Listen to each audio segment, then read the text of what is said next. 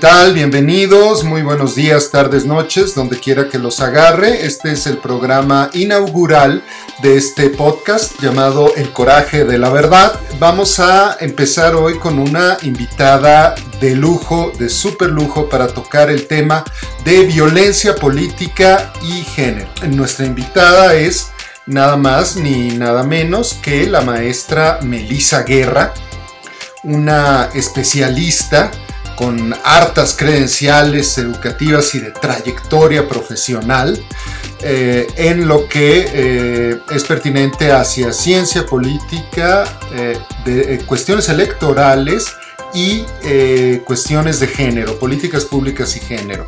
Tiene una licenciatura en el CIDE, después una especialidad en Derecho Electoral en la UNAM, maestría en procesos e instituciones electorales, eh, CEP-IFE, maestría en Flaxo, en políticas públicas y análisis de políticas públicas, y una maestría en políticas públicas y género en Flaxo también. Dos maestrías, me da miedo preguntarle si va a ser otra maestría, es muy probable porque esto se hace vicio. Ha sido, eh, bueno, es analista, especialista independiente, secretaria técnica mando superior en el Tribunal Electoral del Poder Judicial, eh, parlamentaria en el primer Parlamento de las Mujeres de la Ciudad de México y directora de seguimiento y evaluación de programas en el, en el INE. Además de que, eh, si mal no recuerdo, estuvo a cargo de la unidad técnica de igualdad de género y no discriminación en el INE durante varios años y eh, bueno, pues siempre, como pueden observar, una trayectoria tanto educativa como profesional de cerca de 20 años ya en total sobre eh, políticas públicas, género y elecciones. Así que, ¿quién mejor que ella para platicar a menos de un mes de estas las elecciones más grandes de la historia de México sobre violencia política y género? Bienvenida, Melissa, gracias por aceptar esta invitación. Al contrario, Andrés, muchas gracias. Me encanta estar en la inauguración de este podcast. Te deseo el mejor de los éxitos y este, muchas gracias por tenerme acá en este primer capítulo. Gracias a ti y eh, pues una madrina de lujo, ¿no? Por supuesto. Y bueno, pues un tema delicado, eh, está en boga, desafortunadamente por motivos negativos, pero eh, bueno, pues eh, siempre será importante para acercarnos y dar un paso más hacia la equidad, hablar de él. Y bueno, pues en el menú de hoy no podríamos dejar fuera al, al, pues al que ha sido el mayor caso, quizá no por las razones positivas, pero sí el más debatible, el caso de Félix Salgado Macedonio, y su herencia de la candidatura, su problema electoral, pero eh, para no meternos en este embrollo, lo que recuerdo es que antes incluso de que se le cancelara el registro, había acusaciones contra Félix Salgado Macedonio sobre agresión sexual y violación. Hay información contradictoria, algunos dicen que tenía tres eh, acusaciones, otros que eran cinco, y bueno, incluso en alguna ocasión el presidente López salió a decir que pues nadie es culpable hasta que se le demuestre lo contrario y que en su opinión pues él podía seguir compitiendo. Y creo que ese es un punto clave. Si alguien está acusado de violación, salen mujeres a decir que es, es correcto, que las, que las violó o que las agredió sexualmente. ¿Qué debemos de hacer como ciudadanos? ¿Debemos de creerle a las mujeres? Debemos de apoyar a nuestro candidato si es del partido y más importante, ¿por qué no, no hay claridad? Hay como una línea filosófica aquí que no me deja a mí ni siquiera dar una posición. ¿Nos puedes explicar un poco este, este menjurje? Claro, mira, yo creo que hay que irlo desmenuzando eh, desde un poco antes, o a lo mejor tal vez mucho antes, eh, este tema. Em, creo que todo este tema viene a raíz de un impulso muy importante que viene incluso desde los noventas para que las mujeres participemos en política, que participemos en igualdad de condiciones en política. En México empiezan primero con cuotas, eh, al principio fueron cuotas eh, no obligatorias, es decir, eh, se sugería muy amablemente a los partidos políticos que pusieran por lo menos al 30% de un género, entiéndase a las mujeres. Y lo que pasó fue que esa muy buena propuesta pues no fue cumplida. No, no voy a hacer toda la historia eh, porque es una historia creo que bastante conocida. Lo que sí quisiera decir es, eh, se fueron haciendo reformas para que las mujeres pudiéramos ir participando mucho más. Pero a la par que esto sucedía, también lo que se fue identificando y sobre todo, como bien dices, visibilizando, nombrando, poniéndole nombre a eso que estaba sucediendo, era eh, que se empezaron a dar más casos de violencia política en contra de las mujeres. Es decir, eh, algún tipo de acción que impedía, limitaba, obstruía a que las mujeres pudieran ejercer sus derechos políticos y electorales por el simple hecho de ser mujeres. Cuando esto se ve, eh, digamos, pasan dos cosas. Bueno, pasan muchas cosas. Pero por una parte se le empieza a poner nombre, se empieza a identificar. Esto no significa que no sucediera antes, significa que antes se decía que pues así era la política y que si las mujeres queríamos entrar a la política, ese era el costo que teníamos que pagar. Eh, habría que recordar, a lo mejor primero, que justamente la política es sí tener el poder, buscar el poder, pero no a través de medios eh, violentos. Eh, pero además se veían diferencias, porque si bien es cierto, violencia en la política ha existido, desafortunadamente, también veíamos que era muy focalizada y con, elementos específicos. Por ejemplo, se critica mucho a las mujeres por cómo vestimos, por lo que se supone que debemos hacer y no debemos hacer. Por ejemplo, a las mujeres en política se les cuestiona eh, si son buenas madres, si les da tiempo de ser buenas madres cuando, cuando están en política. Y, por ejemplo, a los hombres nunca se les cuestiona eso. Nunca se les cuestiona a los hombres eh, con quiénes están casados o con quiénes se relacionan, y a las mujeres sí. Pero también empezó a verse que entre más había mujeres, pues también más violencia se presentaba contra ellas. A lo mejor aquí habría que eh, recordar un poco cómo es que todo el sistema patriarcal o una de las ideas de por qué el sistema patriarcal se sostiene y tiene que ver con, digamos, tres ejes. Los tres ejes eh, sería el primero, que esta idea de que las diferencias entre hombres y mujeres se convierten, eh, digamos, como naturalizadas, y además pensamos que esta eh, diferencia se convierte en desigualdad. Y que entonces los hombres y lo que hacen los hombres están por arriba de las mujeres y lo que hacemos las mujeres. En estos roles y estereotipos. Em, esa desigualdad lleva a discriminación. Es decir, las mujeres no podemos acceder a la misma manera a ciertas cosas que los hombres sí. Una de esas esferas es lo público y por supuesto lo político. Eh, y cuando digamos estos dos mecanismos de desigualdad y de discriminación no funcionan, entre el tercero, que es, digamos, como la herramienta eh, de seguridad, es la violencia. Entonces, si ya no sirve que, nos creemos diferentes, si ya no sirve que además hay eh, derechos a los cuales no podemos acceder, entra la violencia. Y la violencia puede ser desde la violencia simbólica, que no es menor, seguramente lo comentaremos eh, en otros casos, en casos específicos. Y también tiene que ver con la violencia física, psicológica, sexual. Y no nada más es la violencia a la persona, sino sobre todo cuando es violencia contra las mujeres, también se da la violencia a la familia, la violencia a las y los hijos, a las y los padres, padres, madres, ¿no? A la familia, al núcleo familiar, porque creemos que esta es una manera indirecta de afectar a las mujeres. Y esto es algo, por ejemplo, que generalmente no pasa con los hombres. Entonces, cuando se ve que esta violencia empieza a, aumentar, no nada más porque hay más mujeres en la política, sino porque es justamente esta herramienta que entra, digamos, como mecanismo último de seguridad para evitar que las mujeres entren a la política, eh, las mujeres empiezan a organizar para buscar eh, que esto deje de suceder.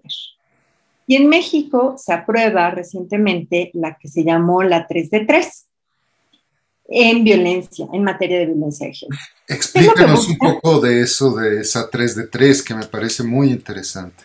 Mira, esta 3 de 3 lo que busca es que hombres, bueno, principalmente hombres, aunque no son las únicas personas que pueden estar en estas condiciones, eh, que pero sí, principalmente los violentadores son hombres, eh, que personas que han violentado, hombres que han violentado a mujeres o por cuestiones de género, no lleguen al poder.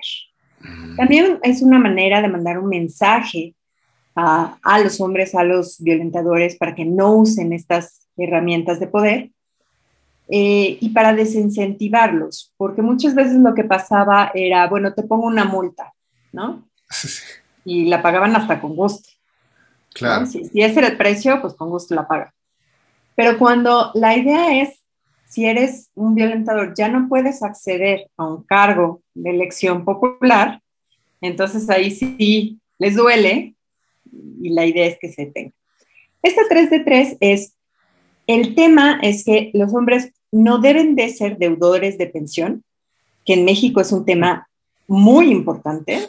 Cerca del 80% de quienes deben de pagar pensión alimenticia no lo hacen. Ah, caray, no sabía. ¿Qué, qué, dato? O sea, se divorciaron, Y... y se desentienden. ¿No? Más o menos el 80%. Entonces, este, quienes sean deudores de pensión alimenticia no pueden eh, ser candidatos o candidatas. Quienes hayan estado involucrados en alguna eh, violencia de género sancionada, es decir, comprobada, tampoco puede ser. Y quienes hayan cometido actos de violencia política, también de manera sancionada, tampoco pueden ser candidatos. ¿Qué es lo que pasa, digamos? De, entrada se oye como muy bien, ¿no? Pues está excelente. ¿Cuál es, ¿Es un formato lo que tienen que llenar? ¿Cómo es? Eh, hoy por hoy lo que está es, este, digamos, se están haciendo registros, porque además no sabíamos qué, hombres estaban en esta situación eh, y, digamos, los hombres eh, que debían de pagar pensión, desde hace varios años ya se hizo un registro, entonces se sabe si pagan o no pensión. Pero los hombres violentados, pues había que hacer como una, violentadores, perdón, había que hacer una búsqueda. Hoy lo que se tiene es un registro. Eh, eso se hizo este, de manera posterior a que se aprobó la ley. Eh, lo mandó el Tribunal Electoral del Poder Judicial de la Federación al INE. Y la obligación del INE es tener un registro nacional.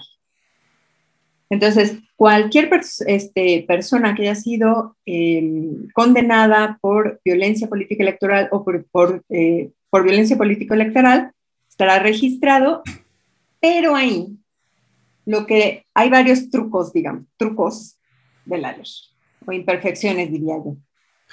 Eh, uno es, como ya decías, tiene que estar sancionado. ¿Cuál es el problema de la sanción?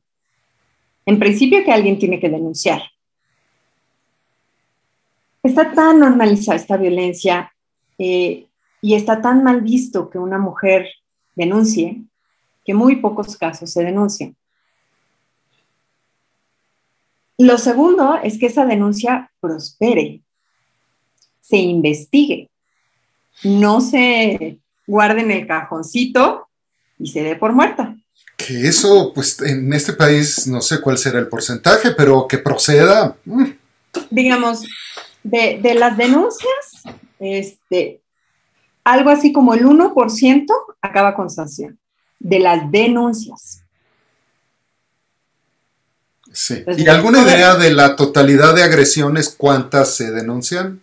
No sabemos, por ejemplo, en términos laborales, cuando se habla, por ejemplo, de acoso laboral o acoso este, sexual en eh, ambientes laborales, algo así como el 10% de la población en algún momento se ve afectada por este tipo de cosas.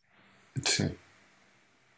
Ahora, el tema es que, digamos, no nada más no hay un desarrollo adecuado para la investigación, para la sanción de las personas que deben de estar este, haciendo este tipo de cosas, sino que eh, hay, hay, toda una cantidad de prejuicios eh, respecto de eso. Por ejemplo, cuando tú decías, a las mujeres hay que creerles o no, ¿no? ¿Qué, qué hacemos cuando una mujer denuncia? Eh, también lo que se ha visto es que las denuncias falsas son alrededor del 2%. De todas las denuncias que se hacen. Yo, yo, perdón que te interrumpa, yo estoy de acuerdo contigo. Lo, lo, lo decía no, no como una postura personal, eh, de ninguna manera, eh, porque a mí, en lo personal, pues me parece eh, absurdo que hombre o mujer haga una denuncia de acoso sexual falsa. O sea, eh, eh, tanto no, no es una posición eh, masculina, es una posición general. ¿Cómo, ¿Cómo, un hombre va a decir, oye, o sea, hay un cierto cargo social y una vergüenza social? Entonces, yo pienso que si una mujer lo hace, hay que creerle, pero la, la mayoría piensa que, que, que, quizá no, que quizá esas señoras se están divirtiendo. Yo no entiendo por qué, pero me parece que eso es como que el pensamiento que domina, ¿no? Y, perdón la interrupción, pero creo que va por ahí el tema, ¿no? Fíjate que, eh, digamos, hay cuestiones incluso de, derecho, que no soy yo especialista, pero, digamos, están muy estudiadas. Em, son dos cosas diferentes. Creerle a una víctima, creerle a alguien que denuncie, no significa que de inmediato es culpable la persona. Claro. Hay todo un proceso que se debe de seguir para asegurar que esa persona en la cual se denuncia es responsable de tal y cual cosa. Pero también es cierto que es muy diferente la disposición de quien investiga, si le cree a la denuncia, así no le cree. ¿No? Este, yo creo que si a cualquiera eh, nos ponemos en esa situación, aunque no seamos especialistas, ¿no? Y decimos, bueno, le voy a creer voy a investigar para, para creer, como que uno hace cosas diferentes, ¿no? Así dice, no, ese hombre, esa persona a quien acusan eh, es muy buena, ¿no? A mí me trata súper bien. Conmigo ha sido un caballero. A ver, claro. Pues puede ser, puede ser, ¿no? Eh, eh, digamos, este, generalmente las personas violentas que hacen este tipo de violencia, a ver, son violentadores, no estúpidos. ¿No? ¿Qué quiero decir? Quiero decir que generalmente cuidan mucho con quién y cómo hacen estas violencias. Y además, muchas de estas violencias que son violencias sexuales, pues tampoco es que digan, ay, espérame, déjame poner la cámara, lo hacemos, te voy a violentar aquí a, a plena luz del día, ¿no? Todo mundo público, para que todo mundo vea. Claro, sí, tienes, tienes toda la razón. Viene a mi mente el caso, no solo agresores sexuales, pero también este, el tipo este Mardov, el mayor ladrón del mundo que se robó creo que 80 mil millones de dólares. Pues no, era una persona, no llegaba y te sacaba la cartera, ¿verdad? O sea, es para hacer eso, es una, en la maldad hay una técnica, ¿no? Sí, claro. Entonces, cuando, cuando revisamos esto, lo que nos encontramos es la ley dice que tiene que ser una persona comprobada, cosa que en términos legales está muy bien.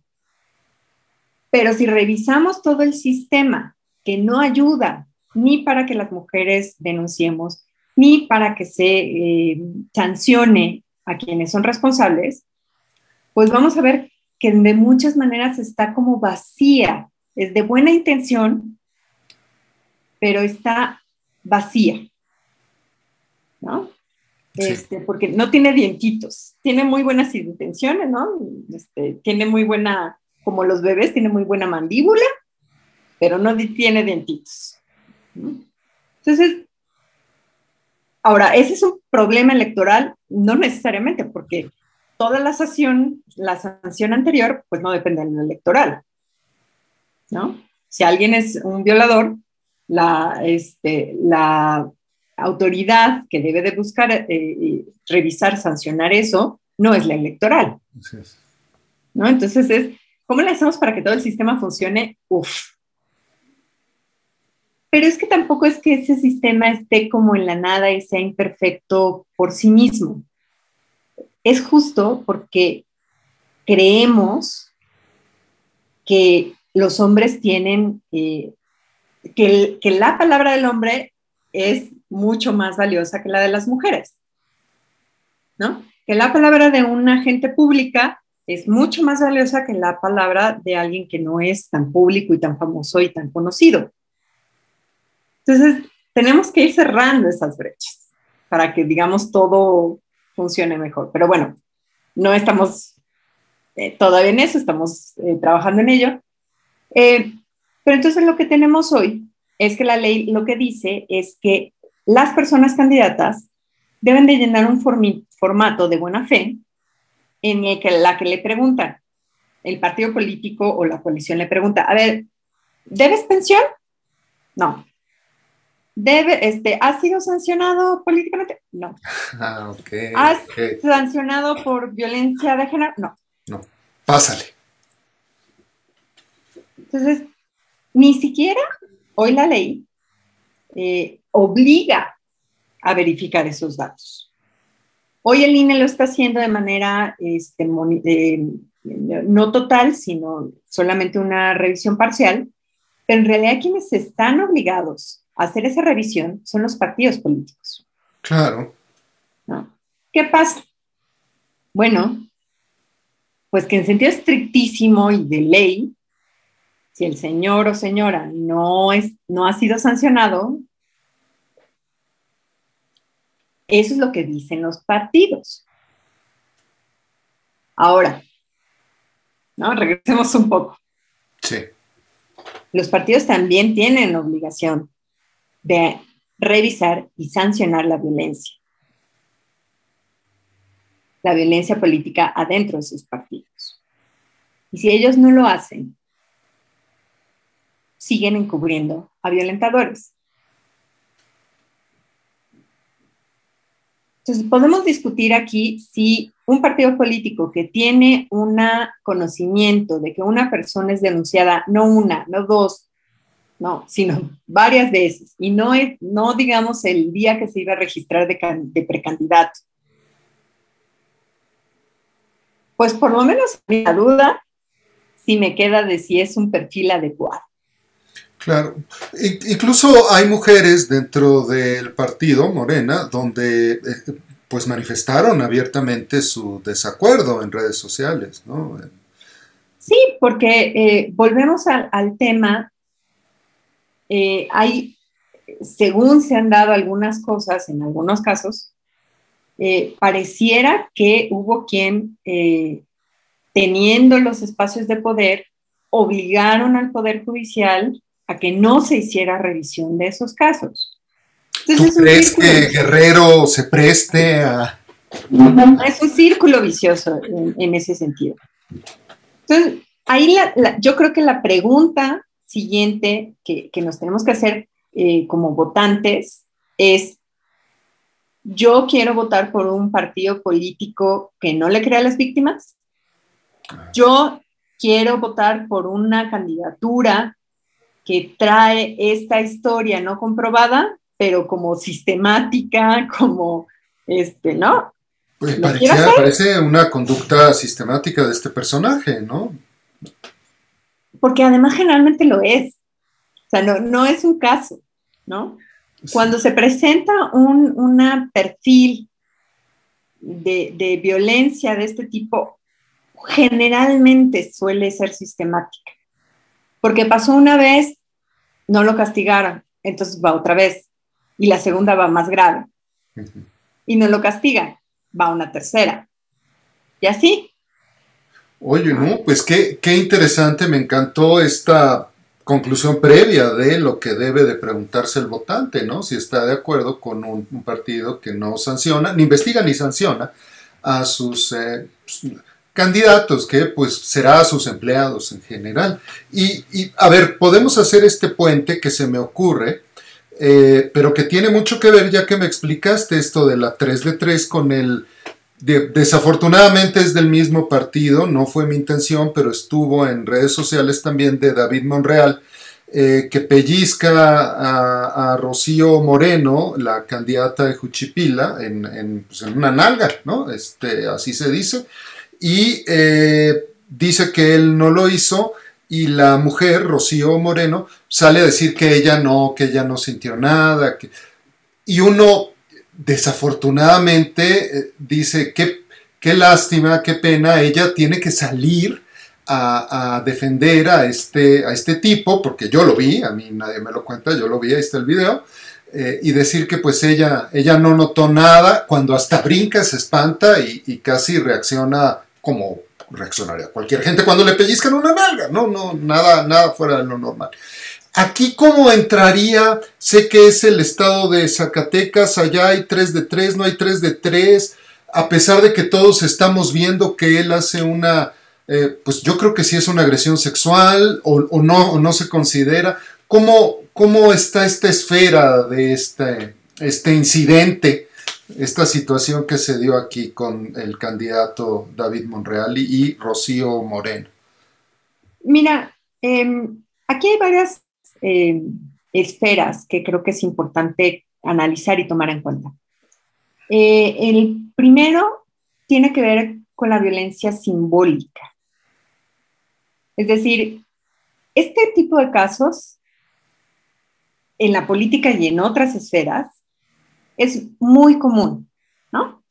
Sí, o sea, por su posición, él es un, el hombre arriba y ella un poco abajo, y ella si quiere al quejarse se echa la soga al cuello, ¿no? Digamos, ese es el dibujo inicial. Pero, es incluso, eh, digamos, si lo llevamos hasta la calle, los piropos, ¿no? Esto que le llaman piropos, que a mí me parece que en general son agresiones. Eh, tiene que ver con un tema en general de poder, no de deseo sexual. ¿no?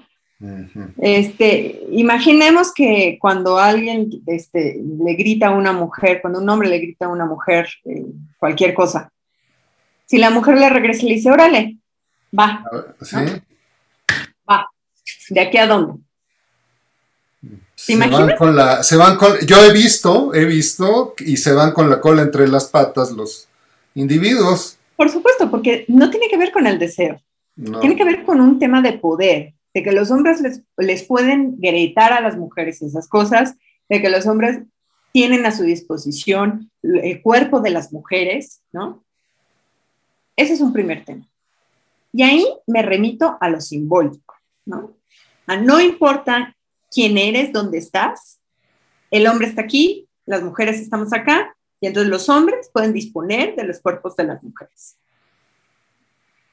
Porque además si lo pensamos al revés, creo que ni nos lo imaginamos. O sea, ¿te imaginas a una mujer pellizcándole la nalga a un hombre en el camión? No, Ni a la, candidata gobernadora llega. Pues. Es hasta peligroso para las mujeres, ¿no? Claro, no. Ok.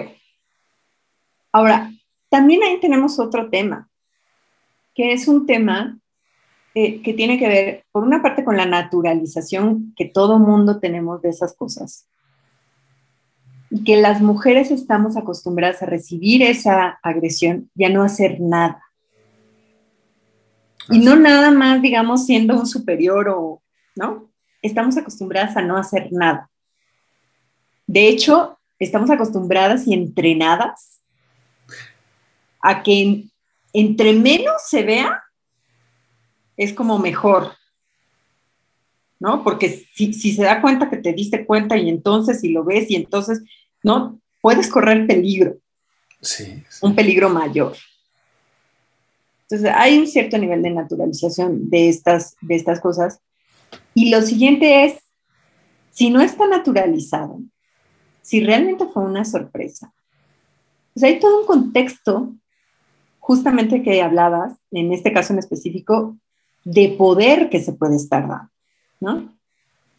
En general, en los acosos, en los acosos, este, sobre todo laborales, sexuales, le va peor a la mujer si, si, si este, denuncia, porque el hombre que está en poder va a aplicar todo ese poder, no nada más para que la denuncia no pase, sino para que corran a la mujer, para que le vaya peor.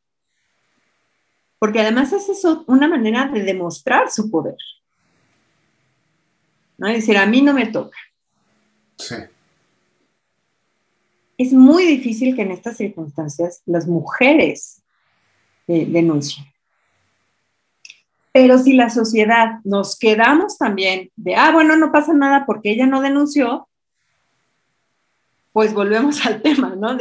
Estamos perdonándole y estamos reforzando esas acciones a los hombres.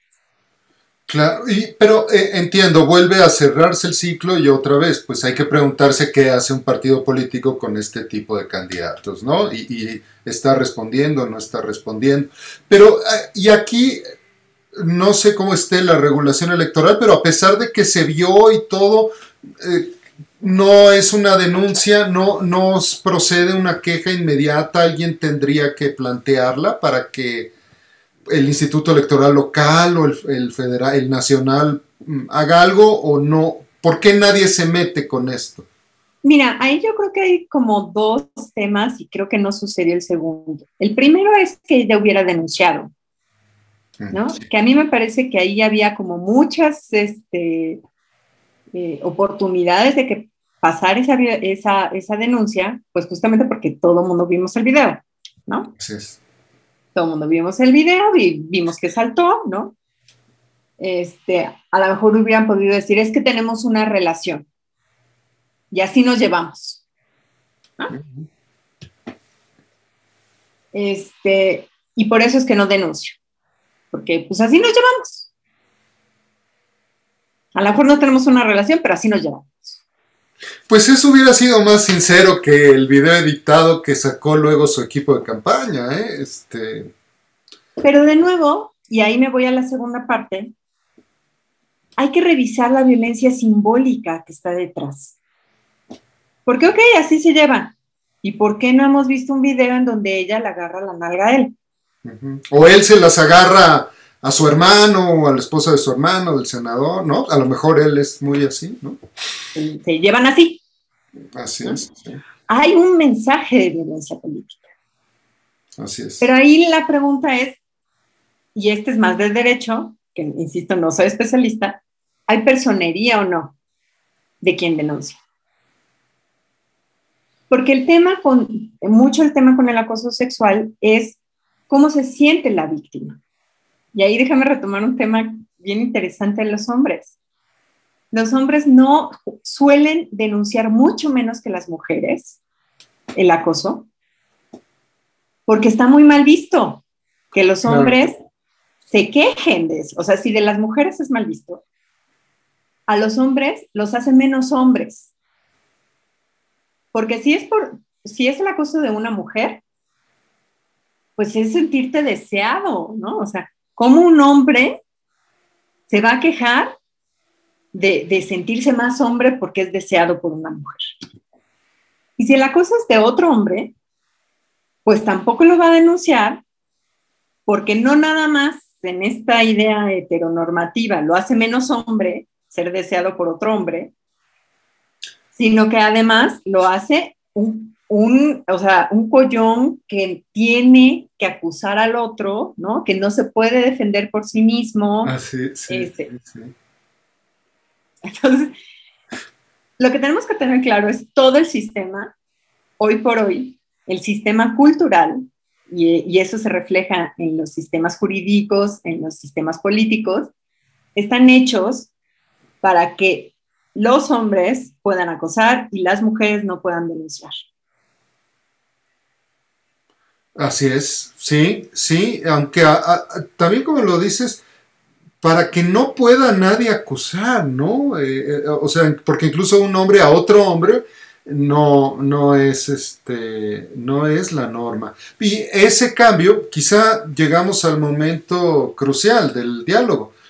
¿Qué podemos hacer para alcanzar, para girar eso y que estemos más cerca de la justicia? O sea, de que el que se ve violentado pueda eh, acceder a una acusación o a la justicia. Mira, yo creo que las, em, las mujeres han hecho algo bien interesante, las mujeres políticas han hecho algo muy interesante, que es que han hecho un frente, a lo mejor no le han puesto nombre y no lo han anunciado, pero eso ha sucedido. Han, han hecho un frente para exigirle a la autoridad electoral, no a sus partidos, a la autoridad electoral, que la autoridad castigue porque ¿qué pasa si van y se lo exigen a su partido? No las volvemos a ver en política. Es su muerte política. Entonces, cuando es la autoridad electoral, entonces ellas dicen, no, pues es la ley, hay que cumplirla. Es muy inteligente. Claro, sí, por supuesto. Este, y gracias a eso es que se han dado los avances que se han dado. Pero ya no nos da. Es decir, ya tenemos que empezar a darles esas responsabilidades a las personas, a los partidos políticos, y lo podemos hacer a través de quienes votamos y a través de las decisiones de las propias mujeres adentro de los partidos políticos. Sí se ha dado el caso, es un costo muy alto, pero sí se ha dado el caso de que mujeres han dicho, yo así no voy, me voy del partido, me salgo de la candidatura, ¿no? Es un costo muy alto para las mujeres, para esas mujeres en específico. Eh, pero si cada vez vamos siendo más quienes cuestionamos estos temas, quienes no los aceptamos, quienes no votamos por estos partidos, me parece que podemos ahí ir dando el cambio. ¿Cuál es el problema? El problema es que esto no es solamente un partido. ¿no? Y de repente entonces nos vamos a quedar sin partidos, si los partidos no cambian. Y no hacen acciones a favor de reales, ¿no? Bien, pero creo que, a ver, y aquí sí, estoy, estoy de acuerdo contigo, pero también veo que hay como, y esto quisiera también que, si puedes eh, explicarnos, comentar algo, hay como una brecha generacional también, en el sentido de que eh, habrá gente mayor de 60 años que eh, por más que le expliques, que hables, eh, diga, ay, pues nada más le pellizcó una nalga. Pues, ni que fue, ¿no? O sea, ya está más allá, incluido uno que habla mucho por la mañana, ¿no? Para él, pues pero es como una cuestión generacional. Y hay otro grupo de jóvenes, incluso niños 15, 14, que dicen, no, ya, que, o sea, los jóvenes vienen un poco más sensibilizados. ¿Cómo, cómo explicamos esta brecha generacional? Y los que estamos entre 40 y 60, ahí se ahí está como todo, ¿no? Yo lo veo en Twitter. Hay unos que a favor, otros en contra, del mismo partido a favor, del mismo partido en contra, y se dan hasta. Bueno, eh, bueno, en Twitter, ¿no? Pues no pasa nada. Pero, pero, como esta, esta cuestión generacional y si es cierto mi apreciación de que los jóvenes vienen un poco más sensibilizados, buscan más la equidad o, o no, es un sueño, una mala impresión que yo tengo.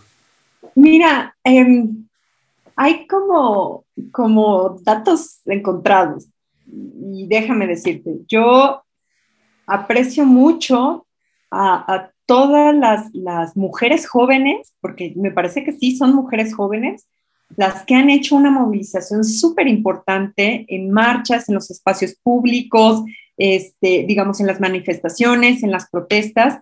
Y yo estoy convencida de que gracias a estas manifestaciones y estas protestas es que hemos volteado a ver el tema, ¿no? No es la primera vez, no, pero creo que sí eh, gracias a estos movimientos eh, hemos volteado. Em, eso no significa que necesariamente hayamos volteado a donde está el problema. ¿Qué quiero decir? Lo que quiero decir es, ahora resulta que hay una crítica importante a las mujeres que se manifiestan de ciertas maneras. Mm. Pero hay que entender que estas críticas a, mujeres que se manifiestan de ciertas maneras eh, son críticas para decirles su lugar no es ese, su manera de comportarse no es ese, tienen que regresar a la casa, calladitas se ven más bonitas, este, ¿no? Y es volvernos a encasillar. Es decir, eh, eh, eh, este esquema del patriarcado funciona perfecto. Sí, Entonces, cuando, cuando vamos a, las, a la crítica a las mujeres de cómo se manifiestan, lo que estamos haciendo es callándolas. No estamos resolviendo el problema de fondo.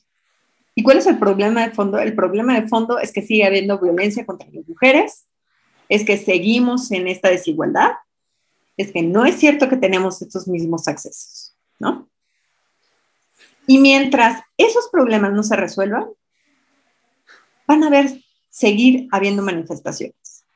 Así es. Eh, menos escandalosas, más escandalosas, más como les gustaría a unos o no, pero va a seguir habiendo manifestaciones porque el problema no se resuelve.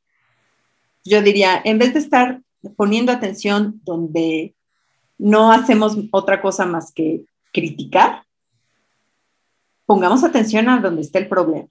Y el problema está en la desigualdad, el problema está en la cultura, el problema está en este, la violencia, el problema está allá. Eso por una parte. Y insisto, sin duda, las mujeres jóvenes han tenido un papel crucial. Pero también había, por ejemplo, un estudio muy interesante en el que estaban revisando a la generación, digamos, de los 30, 20, en el que ahí estaban buscando regresar a esta idea como más tradicional de la familia. Casarse, tener hijas, hijos, pero que la mujer se quedara en la casa. ¿Por qué? Porque esta generación es una generación que había vivido con padres divorciados, donde justamente la mujer estaba trabajando eh, y entonces estábamos como regresando a que las mujeres perdieran estas autonomías económicas, este desarrollo profesional, porque además se da, justamente se da por sentado que ya estamos en igualdad. Y entonces estamos a veces regresando, ¿no? A lo mejor son maneras diferentes, a lo mejor es un poco más sutil, pero creo que sí tenemos que seguir cuestionándonos si realmente estamos en esta igualdad o no. ¿No? Sí tiene que ver con un tema eh, generacional, pero es más por un tema cultural. Porque a lo mejor en ciertas zonas, por ejemplo, Ciudad de México, en muchos sentidos se, se considera un lugar muy progresista, a lo mejor una mujer de 60 años de Ciudad de México es mucho más progresista que una eh, mujer indígena de 20 años en la sierra que quieras, ¿no? Sí. Em, o a lo mejor no. O una de Lagos de Moreno. Entonces, es, es, lo que tenemos que identificar es, es un tema cultural y por tanto se puede cambiar. No es un tema natural. Entonces, se puede cambiar y se puede cambiar para ser más progresistas o para ser más conservadores. Claro, sí, sí, sí. sí ¿No? O sea, tampoco perdamos eh, esta idea de que todo siempre es más progresista y siempre lo nuevo es mejor. No necesariamente. O mejor para quién. ¿No? Em, entonces, Ahí yo creo que más bien lo que tenemos que cuestionarnos es justamente estas condiciones, si son de igualdad o no, para realizar cada quien el proyecto de vida que quiera realizar. Además, los proyectos de vida no tienen por qué ser iguales todos, ¿no? A lo mejor algo que yo considero bueno para mí, pues no es necesariamente bueno para ti, o no es lo que tú deseas.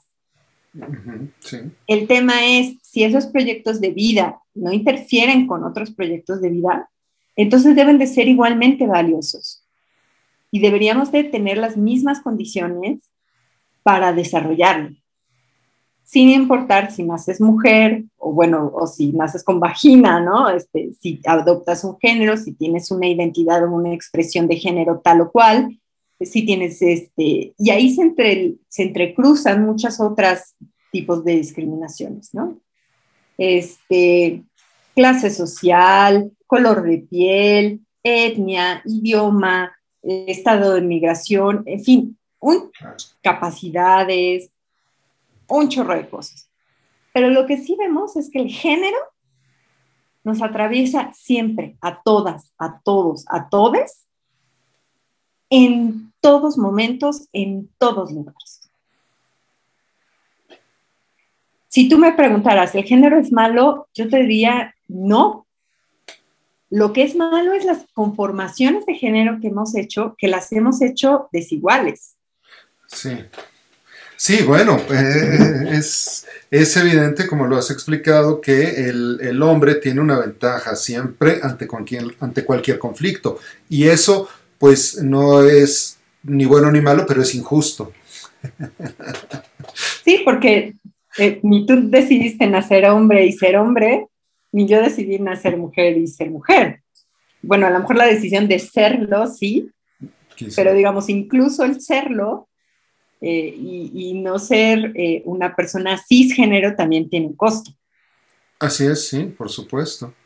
Eh, no, bueno, pues muchas, muchas gracias por esta, por esta explicación. Ya casi llegamos al final. La verdad es que ha sido muy aleccionadora, con mucha claridad has eh, desenredado todos estos eh, debates. La verdad había un par de temas más que, quería tocar contigo, pero me parece que ha sido muy, muy, muy, muy, muy clara y me parece eh, la premisa. Si tu partido hace algo contra estos agresores sexuales y vigila pues bueno, pues resulta que actuó dentro de su capacidad cuando se averiguó o cuando se hizo público, ¿no? Cuando todos nos enteramos, pero vaya, actuó a fin de cuentas.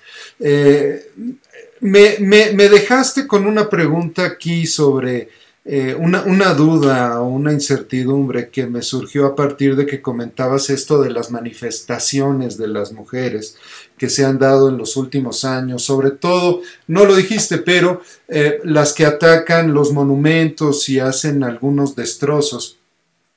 Parece ser, y no sé si va por ahí, pero parece, ser que tienen una inspiración marxista en el sentido de decir, no, eh, pues llevamos la verdad desde los 60 quejándonos y pidiendo igualdad y equidad, o pues por lo menos yo lo tengo así en mi radar, ¿no? Desde los 60 hay una revolución, y no nos hacen caso, no nos hacen caso. Entonces, para que me voltees a ver, eh, pues como decía Marx, el dueño del capital no va a decir, ten, ¿no? Ahí está, ten tú tu empresa. Pues no, voy a tener que llegar y darte, eh, en el caso de estas manifestaciones, pues por lo menos donde vas a verme, ¿no? Donde vas a decir, mira lo que hicieron y quizás sí te intereses por algo, por algo más.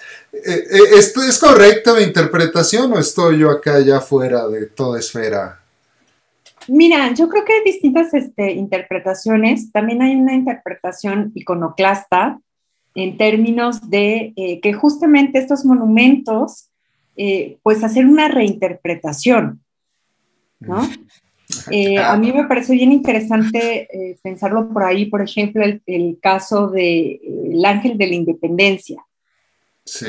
Muchos de los movimientos feministas no lo reconocen como el ángel de la independencia, retoman el nombre de la victoria al, alada. Sí. Eh, y además dicen, bueno, si esta es la representación de mi ciudad, de lo que pasa con, eh, además el ángel, bueno, la... Es un ángel, ¿no? Ahora. Una ángel, una victoria. Entonces, este, si es una mujer, pues vamos a representarla con lo que está pasando con las mujeres hoy, ¿no? ¿Y cómo están?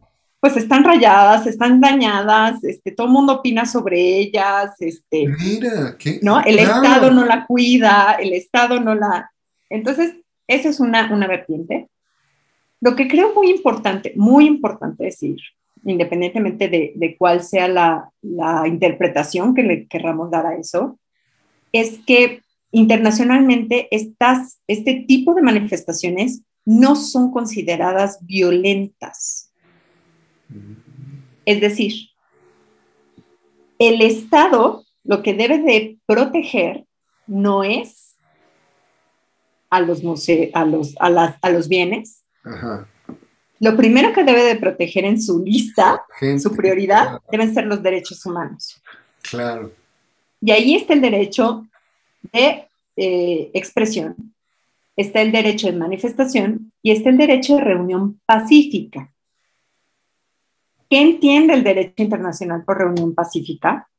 Toda aquella reunión en la que no hay eh, lesiones graves o muerte o, eh, digamos, un ataque fuerte, grave a los bienes. ¿Qué es lo que hemos visto en muchas de las manifestaciones?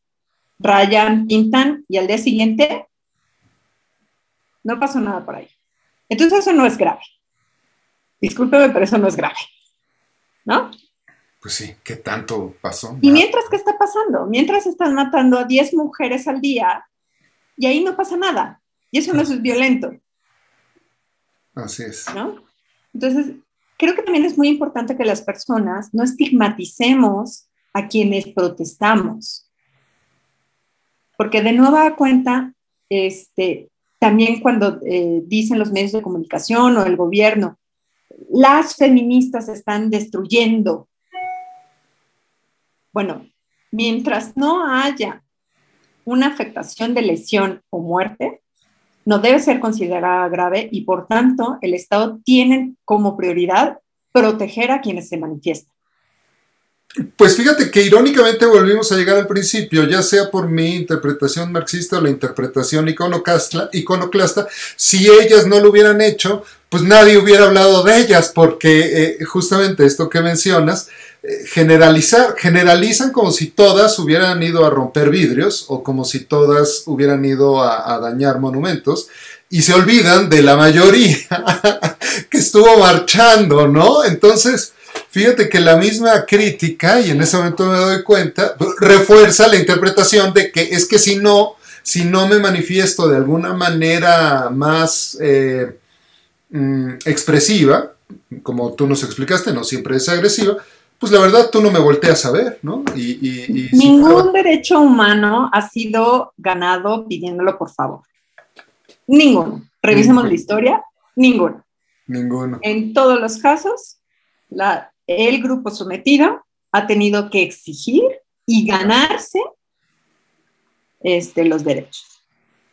Si quieren que lo hagamos por favorcito, entonces por favorcito denos nuestros derechos y por favorcito dejen de matar mujeres y por favorcito dejen de, eh, ¿no? Dejen de eh, pagarnos menos a las mujeres en 30% y por favorcito. Si por favorcito entendemos.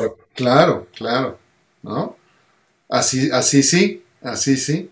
Muy bien, excelente, me encantó y sobre todo me encantó tu claridad que desde hace 20 cachito de años que te conozco sigues con la misma claridad, la misma precisión y el excelente uso del lenguaje, que en el tema de género además tiene su, su jiribilla y su, su, simbolismo extra que, en otros temas, ¿no? ¿Algo más que quieras añadir, eh, querida Melissa? Pues a lo mejor, eh, justamente como volviendo, eh, dos cosas quisiera agregar, eh, además del agradecimiento por, por invitarme. el primero es justamente regresando a, a, esta época que estamos viviendo ahora, pues fijarnos por quiénes estamos votando, fijarnos cuáles son nuestros intereses, quiénes lo pueden representar mejor, y, y, no nada más de partidos, sino también de personas, pero también de partidos, ¿no? Este, es, un tema muy complejo, pero me parece que no podemos eh, votar por quien es más guapo, más guapa, por quien es más famoso, sino justamente por quien haga una propuesta que vaya más hacia nuestros intereses eh, y que ayude a que los intereses sociales se, cumplan de mejor manera. Eso, eso por una parte yo creo que sí es muy importante. Eh, y por otra, pues nada, este, decirles que este es un tema complejo, difícil, por eso lo tenemos que entender, trabajar. Este, y en ese sentido, bueno, pues yo les invito a que conozcan mis redes sociales. Ahí generalmente estoy hablando de este tipo de cosas. Podemos o no estar de acuerdo, pero creo que es muy importante que lo reflexionemos, que lo pensemos, que lo critiquemos, que lo analicemos y que entendamos, digamos, que eh, este tipo de cosas a lo mejor no me pasan hoy a mí, pero si seguimos permitiendo que pasen, en algún momento van a llegar a mí. Así es, si, si yo no levanto la voz, eh, en algún cuando veo una agresión contra otro, seguramente yo seré el agredido en algún momento. Y claro, Melissa, como, como lo dijo, van a aparecer las redes sociales acá abajo y si lo escuchan en un podcast, tengan la certeza que aparecerán en la descripción del episodio. Eh, nos pueden encontrar en Facebook, YouTube y cualquier podcast, Spotify, Apple Podcast, Google Podcast, en fin, ustedes, ustedes en su favorito encontrarán El Coraje de la Verdad y este episodio inaugural. Muchísimas gracias. A ti, gracias.